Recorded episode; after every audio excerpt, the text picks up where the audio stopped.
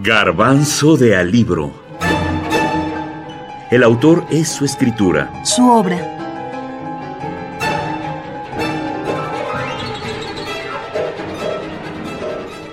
Rayuela, la novela.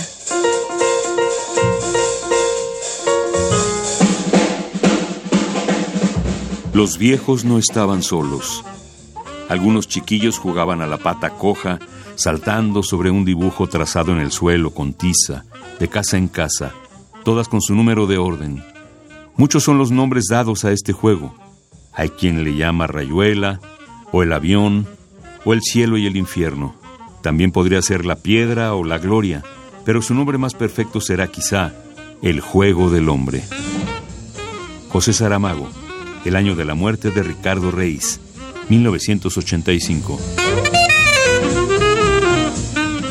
A su manera, este libro es muchos libros, pero sobre todo es dos libros. El lector queda invitado a elegir una de las dos posibilidades. El primer libro se deja leer en forma corriente. El segundo se deja leer empezando por el capítulo y siguiendo luego en el orden que se indica al pie de cada capítulo. La rayuela se juega con una piedrita que hay que empujar con la punta del zapato. Ingredientes. Una cera, una piedrita, un zapato y un bello dibujo con tiza, preferente de colores. Rayuela puede ser desde ahora el puente que usted necesita para salir y entrar de todo aquello que hemos llamado realidad. Se trata de la mirada desde dentro y fuera de sí mismo desde donde cada persona es un personaje y cada personaje es muchas personas. Se trata del diálogo del lector con el escritor, o del escritor con el lector que busca en el centro de sí mismos. Eso, dejarse leer por el escritor y escribir con el escritor, leer con la novela.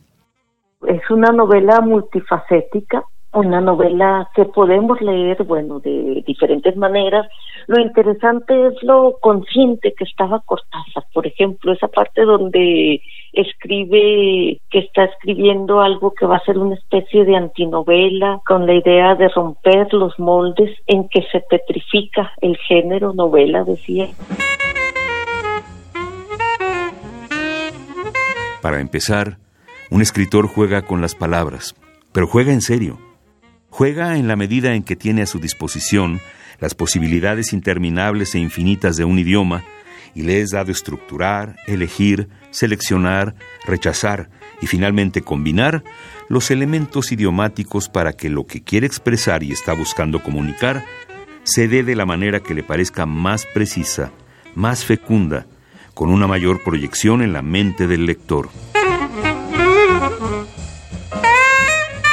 Donde dice que está escribiendo una novela y dice, te diré con mi habitual modestia que será una bomba atómica en el escenario de la literatura latinoamericana. Y bueno, yo creo que fue premonitorio. Dina Grijalva, académica y escritora.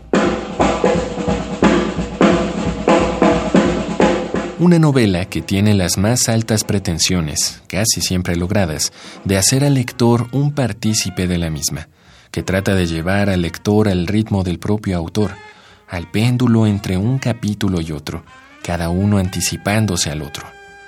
¿Quién se atreverá a ir por el camino desconocido? ¿Por el camino inacabable de esta novela? La novela es realmente un juego abierto. En Rayuela, dice Julio, Puse toda la búsqueda e interrogación. Puse en tela de juicio todo, incluso la escritura, la literatura.